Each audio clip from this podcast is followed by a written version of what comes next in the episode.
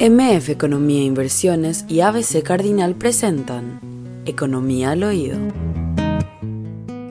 ¿Hay lluvias en el campo o solamente en la capital, acá en los alrededores? Mira, se pronostica, incluso hay un, están empezando a haber algunos problemas con, la cosecha de mucha lluvia, ¿verdad?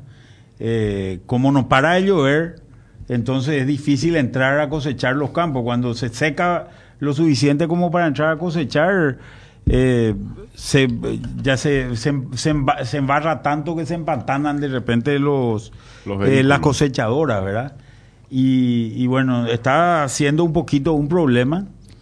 Y esto obviamente cuando llega a su madurez, el caso de la soja concretamente, que es el, el producto que ahora está más, más eh, en, en, en, en, época, digamos, eh, uno de los problemas que se tiene es ese, ¿verdad? Es que, que, se puede pasar de repente.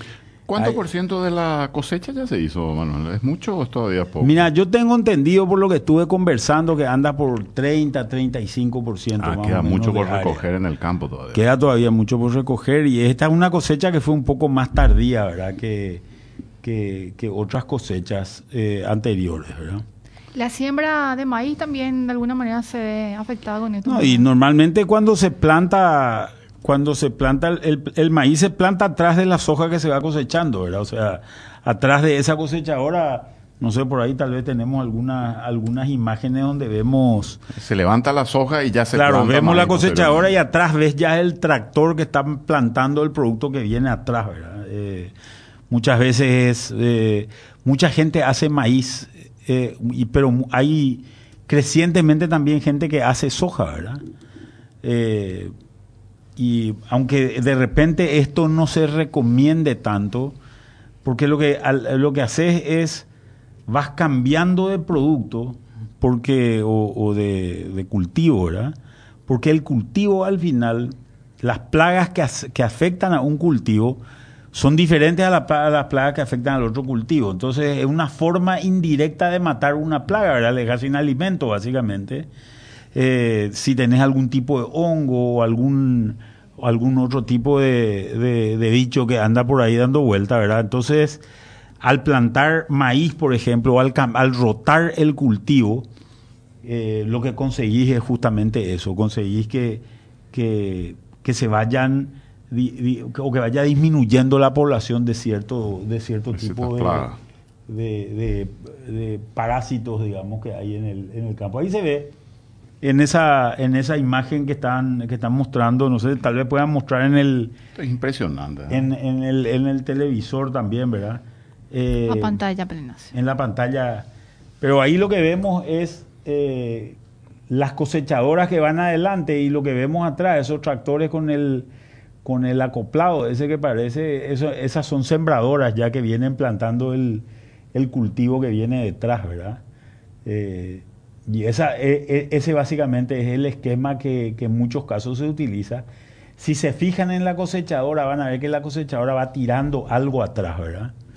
Va tirando algo atrás. Y eso que va tirando atrás es, es eh, a mí, a mí realmente me impresionan estas máquinas, ¿verdad? Porque creo que son una especie de... Impresionante. Es un eh, robot. Eh, claro, lo que, lo que inventaron estas máquinas son unos genios realmente. Porque imagínate lo que hace con el maíz.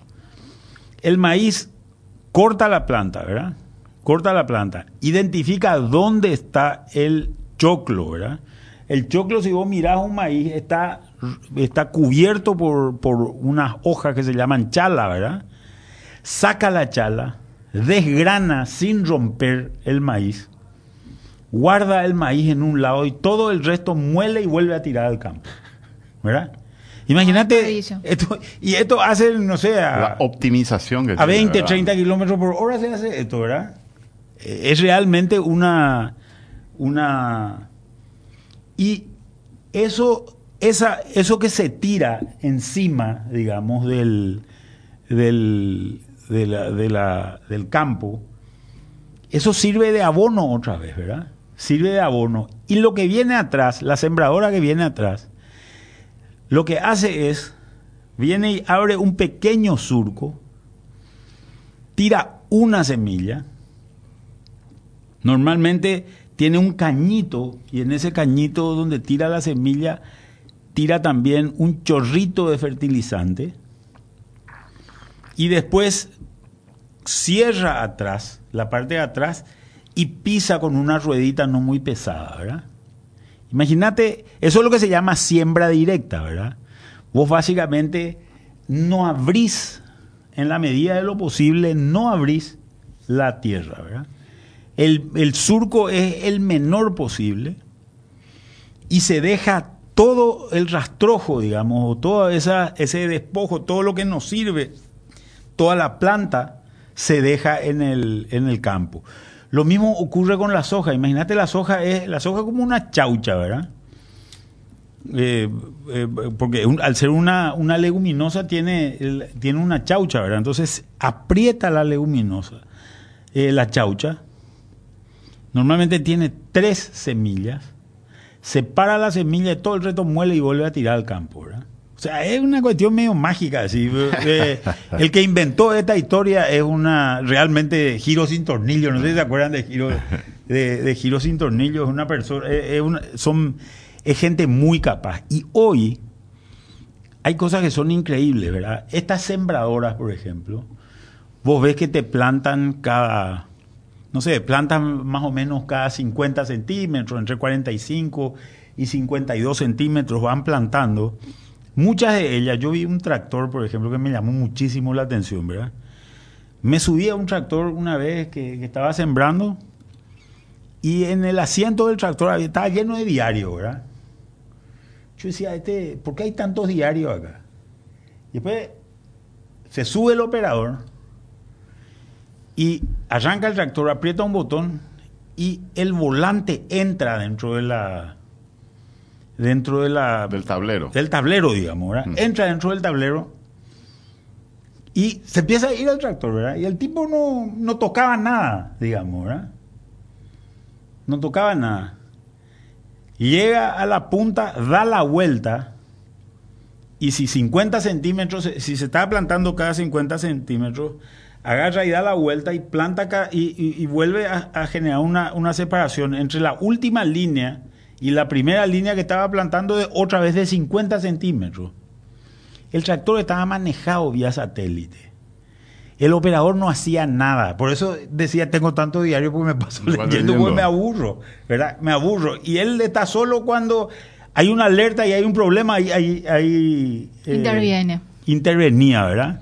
Es medio como un piloto de, de- de avión hoy, ¿verdad? A mí me dijeron que estos aviones... Todo automatizado prácticamente. A mí me dijeron que estos aviones de línea, vos apretás un botón y aterriza solo, despega solo, se va solo a donde vos... Y que dice que le obligan a los pilotos a aterrizar y a despegar manualmente para que no pierdan la práctica, ¿verdad? Pero en realidad el avión podría volar sin ningún piloto. Interesante. Y esto es más o menos así también a, a- a estos niveles. Estas maquinarias que vemos son impresionantes, ¿verdad? Y esto es lo que permite, obviamente, generar un nivel de productividad mucho más elevado, ¿verdad? De acuerdo con el Instituto de Biotecnología Agrícola INVIO, hay excesos hídricos en el suelo para el cultivo de maíz, especialmente en Alto Paraná, Caguazú y Canindeyu, que son las áreas de mayor apuesta eh, de este producto. ¿verdad? Y las estimaciones iniciales eran de un millón y al parecer con estas condiciones probablemente sean menores. Pero el año pasado fue Un récord. millón de hectáreas. Sí, pero el año pasado fue récord. No un millón de... de No, no, no, no, no, de hectáreas de, de cultivo. El año pasado fue récord. El año pasado fue el, el peor año sojero de la historia y el mejor año maicero de la historia. Hicimos arriba de 6 millones de toneladas de maíz, normalmente hacemos alrededor de 3,5, 4, ¿verdad? Eh, y normalmente hacemos 10 millones y medio de toneladas de soja y el año pasado hicimos más o menos 3 millones y medio en, en zafra, más 4 millones 200, 300 por ahí en total, ¿verdad? Pero igual no terminó compensando esa caída que tuvimos en el sector sojero. No. Acá hubo comentario, el sorgo va ganando espacio a la safriña, eh, en safriña al maíz, dice un comentario de un... Yo no sé cómo está el, el tema del sorgo. Sí, esa- esas son cosas también, la gente va empezando a sustituir eso por la alternativa también de, de- de generar otro cultivo que tenga precio y que tenga, que tenga demanda, ¿verdad? Otro comentario dice, es, eh, beneficia el Paraguay la sequía extrema en la Argentina, está teniendo problemas con la cosecha de soja. Dice, ¿compraría más soja al Paraguay? Pregunta un oyente. Interesante, porque en la Argentina realmente hubo problemas con... Sí, el tema, el tema con... Ahí hay todo, se abre todo un mundo en el tema de mercados en Paraguay, ¿verdad? Eh, nosotros tenemos hoy básicamente un solo mercado, que es la Argentina, ¿verdad? Y esa, esa es una, una cuestión real, ¿verdad? En general, Argentina produce alrededor del 20% de toda la soja del mundo, es un país muy grande, ¿verdad? Para que nosotros tengamos una idea, nosotros producimos alrededor del 3% de la soja del mundo, ¿verdad? Eh, entonces, esta sequía en Argentina genera un impacto en los precios importante, ¿verdad? Eh, en Argentina hay lo que se llama un régimen de admisión temporaria. Ese régimen de admisión temporaria es un régimen que permite importar el grano eh, y procesarlo dentro de la Argentina. Argentina tiene un sector fabril muy importante alrededor de la, de la ciudad de Rosario, donde está concentrado el mayor poder de crushing de soja del mundo. Ahí es donde ahí están las la mayor concentración de plantas aceiteras que hay en el mundo, más que en Estados Unidos, más que en Brasil, más que eh, Argentina supera por lejos el volumen que tiene. Entonces ellos necesitan normalmente de soja paraguaya, de soja boliviana, eh, que, es la soja que, que, normalmente alimenta ese tipo de industrias. ¿verdad? Un problema preocupante para Paraguay es que en soja nosotros, como te decía anteriormente, estamos perdiendo mercado. El mercado más grande del mundo en soja, que compra el 70% de la soja del mundo, es China. Nosotros no tenemos acceso a China. Por ahí triangulan también, ¿verdad? Compran la soja en grano y lo llevan ellos y, lo venden al mercado, porque tienen relación directa con, China. Y es complicado por los certificados de origen. Teóricamente eso no debería ocurrir, ¿verdad? Yo la verdad es que no, no me animaría a afirmar que, que, esa es la situación. Y si esa fuese la situación, el margen que se genera es un margen que lo generan los argentinos, no, no, no se genera en, Paraguay. ¿verdad?